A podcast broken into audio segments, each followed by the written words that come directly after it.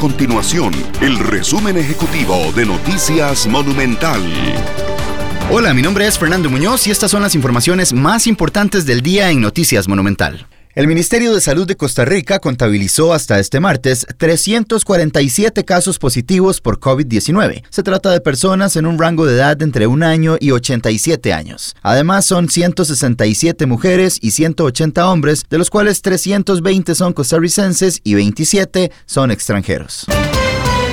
Además, los diputados aprobaron de manera unánime suspender los actos y contrataciones pactadas para el próximo primero y 2 de mayo debido a la emergencia nacional que atraviesa el país por el COVID-19. En esos días en Costa Rica se elige al nuevo directorio del Congreso y además, el 2 de mayo, el presidente Carlos Alvarado tendrá que hacer su rendición de cuentas ante la Asamblea Legislativa. Sin embargo, se eliminarán los gastos presupuestados para alimentación y también protocolo.